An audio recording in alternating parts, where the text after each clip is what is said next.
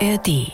Es gibt so Totschlagargumente, die begegnen mir immer wieder, wenn es in Gesprächen und Diskussionen um den Klimaschutz geht. Allen voran sowas hier. Also entschuldige, Susanne, aber solange China ganz alleine rund ein Drittel der weltweiten CO2-Emissionen verursacht und auch noch neue Kohlekraftwerke baut, da können wir uns das mit dem Klimaschutz auch sparen. Entschuldige, Susanne, also bitte. Aber äh, auf jeden Fall vielen Dank an unseren Kollegen, der das äh, sehr überzeugend eingesprochen hat. Absolut, ich bin schon wieder total getriggert. Was antwortest du denn auf sowas, Arne? Ja, das finde ich dann wiederum echt nicht leicht. Ähm, vielleicht würde ich sagen, dass in Deutschland auch wesentlich weniger Menschen leben als in China. Vergleicht mhm. man jetzt die Emissionen pro Kopf, dann sind wir ja, soweit man das bei dieser ja nicht ganz so guten Datenlage in China beurteilen kann, ziemlich gleich auf. Mhm. Ähm, und dann würde ich, glaube ich, noch sagen, dass wir sehr viele unserer Waren aus China kriegen. Die gehen dort in die Klimabilanz ein, aber die werden ja extra für uns produziert. Also das heißt, wir lagern einen erheblichen Teil unserer CO2-Emissionen dorthin aus. Andererseits, das muss man eben auch sagen, ist ja schon was Wahres dran. Ne? Also China muss natürlich seine Emissionen senken, wenn wir den Klimawandel irgendwie aufhalten wollen. Sonst wird es einfach nicht klappen. Klar, das stimmt. Das will die Volksrepublik zumindest erklärtermaßen ja auch, aber eben erst ab 2030. Bis dahin erlaubt sich China sogar noch einen weiteren Anstieg und erst ab 2060 will das Land dann klimaneutral sein. Zu spät für die Pariser Klimaziele. Ja, viel zu unambitioniert, darüber müssen wir nicht diskutieren, aber die politischen Ziele werden gerade womöglich von der Realität überholt. Laut den neuesten Prognosen könnten die Emissionen im besten Fall sogar schon dieses Jahr sinken. Und wie das klappen könnte, das wollten wir natürlich genauer wissen. Und damit herzlich willkommen zu einer neuen Kurzfolge von Mission Klima. Alle zwei Wochen neu in der ARD Audiothek und wo ihr sonst noch Podcast hört. Ich bin Susanne Tappe. Und ich bin Arne Schulz. Schön, dass ihr dabei seid. NDR Info. Mission Klima. Lösungen für die Krise.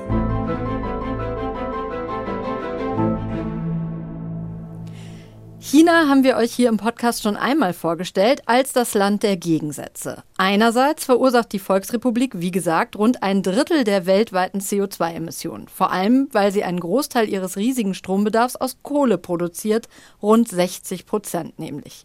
Andererseits investiert China massiv in den Ausbau erneuerbarer Energien. Allein im vergangenen Jahr kamen Photovoltaikanlagen mit einer Leistung von mehr als 200 Gigawatt hinzu. Damit hat China in nur einem Jahr deutlich mehr Solaranlagen installiert als die USA bisher insgesamt. Vor zwei Jahren hat uns China-Korrespondentin Eva Lambi-Schmidt dahin mitgenommen, wo ein Großteil dieses erneuerbaren Booms passiert, in die Wüste Gobi nämlich. Dort werden in einem riesigen Maßstab Solarparks, Windräder und Stromspeicher errichtet. Unter anderem gibt es dort den zweitgrößten Solarpark der Welt. Die komplette Folge vom Januar 2022 findet ihr in der ARD Audiothek. Und dieses Solarparkprojekt, das hat ursprünglich ganz klein angefangen. Wu Hongwei, damals Chef der Energieabteilung des Kreises Guangzhou, wollte eigentlich nur die Stromversorgung der Bevölkerung vor Ort sichern. Zu Beginn dachten wir nicht, dass diese Anlage so riesig werden würde. Wir gingen davon aus, dass wir den Strom selber nutzen und es würde nur für uns im Ort reichen. Ja, hat er gedacht. Doch inzwischen gehört die Region zu den größten Solarstromerzeugern Chinas. Und insgesamt hat China allein etwa so viele Solaranlagen installiert wie der Rest der Welt zusammen. Übrigens nicht länger nur etwas abgelegen in der Wüste, sondern zuletzt 2023 wurden rund die Hälfte der Solaranlagen auf Dächern installiert, also ganz nah am Verbraucher. Das funktioniert in China wie so vieles, zentral gesteuert und damit schnell und effizient. Insgesamt stammen mittlerweile knapp 30 Prozent der Stromerzeugung aus Sonne, Wind und Wasser, unter anderem, weil es dafür jahrelang sehr hohe Subventionen vom Staat gab.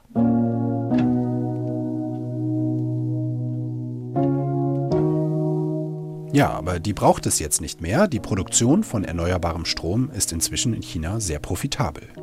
Aber China bleibt eben beides. Klimasünder, der im großen Stil neue Kohlekraftwerke baut, und Klimaschützer, denn auf das Konto der Volksrepublik geht, wie gesagt, ein Großteil des Fortschritts beim Ausbau erneuerbarer, weltweit.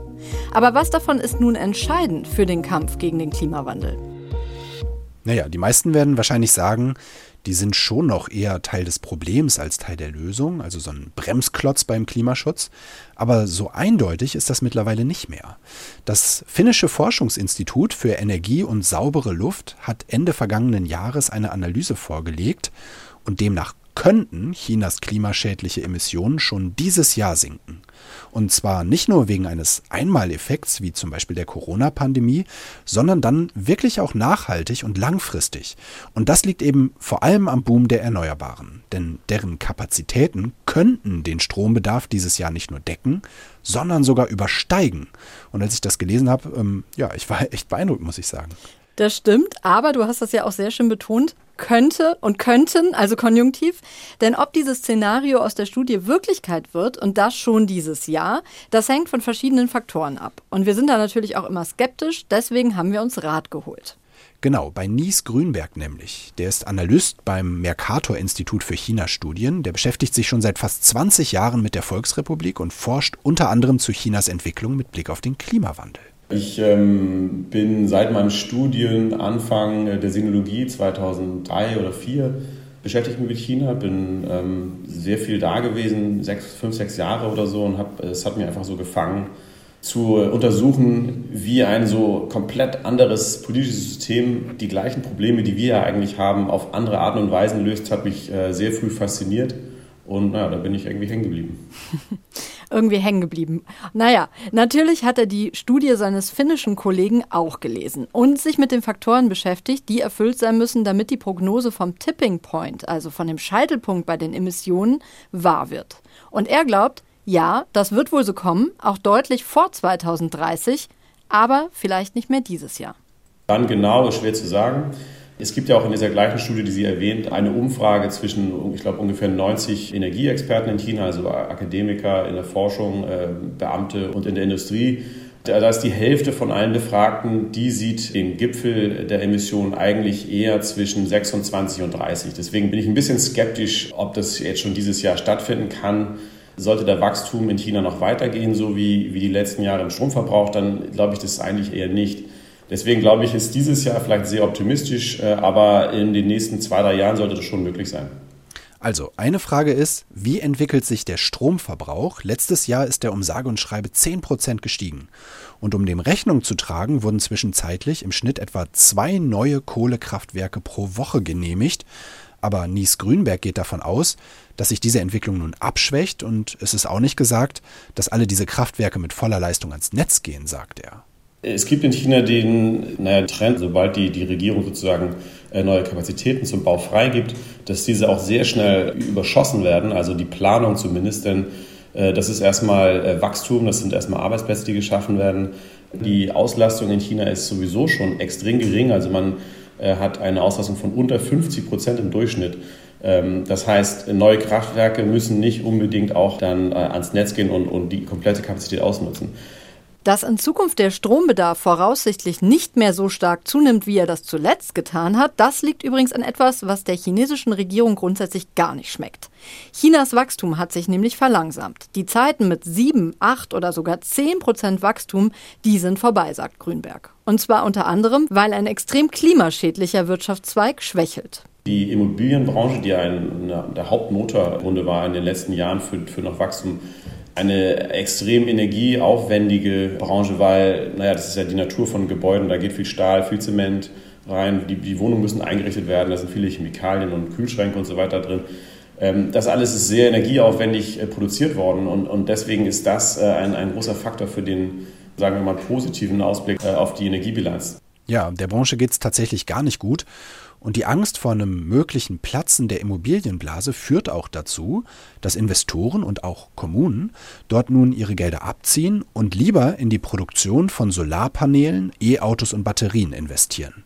Und diese Investition in Erneuerbare ist auch von der Staats- und Parteiführung ausdrücklich gewünscht, denn China will hier unangefochtener Weltmarktführer werden. China weiß, wenn sie die, die führende Kraft äh, für grüne Technologie, für neue Energieformen und so weiter sind, dann gibt es da enorme Märkte global äh, zu erschließen. Und da äh, ist es ein ganz bewusster Zug sozusagen, dass man sehr viel Geld in Innovation, in die Fertigungskapazitäten und neue Technologie steckt in China. Also das ist eine ganz klare Strategie. Und dann hat Grünberg noch etwas gesagt, was eher in den Bereich der politischen Theorie fällt. Was man aber nie vergessen sollte, wenn man es mit der Volksrepublik zu tun hat. So ein planwirtschaftlicher Staat, der tickt einfach anders mit seinen Fünfjahresplänen. Also man setzt sich in China die Ziele natürlich gerne auch so, dass man relativ sicher sein kann, dass sie auch erreicht werden. Ähm, das ist ja der Trick bei so planökonomischen Zielvorsetzungen. Soll heißen, wenn China will, dann kann es die Emissionen deutlich vor 2030 in den Sinkflug bringen.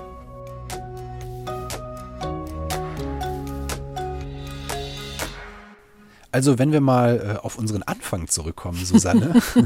mein Triggerpunkt. Genau, dein Triggerpunkt. Solange China nichts macht, brauchen wir ja auch nichts machen. Ähm, dann kann man doch dazu jetzt sagen, China macht schon einiges. Ne? Also vor allem mit Blick auf die Erneuerbaren aus ureigenen wirtschaftlichen Interessen letztlich.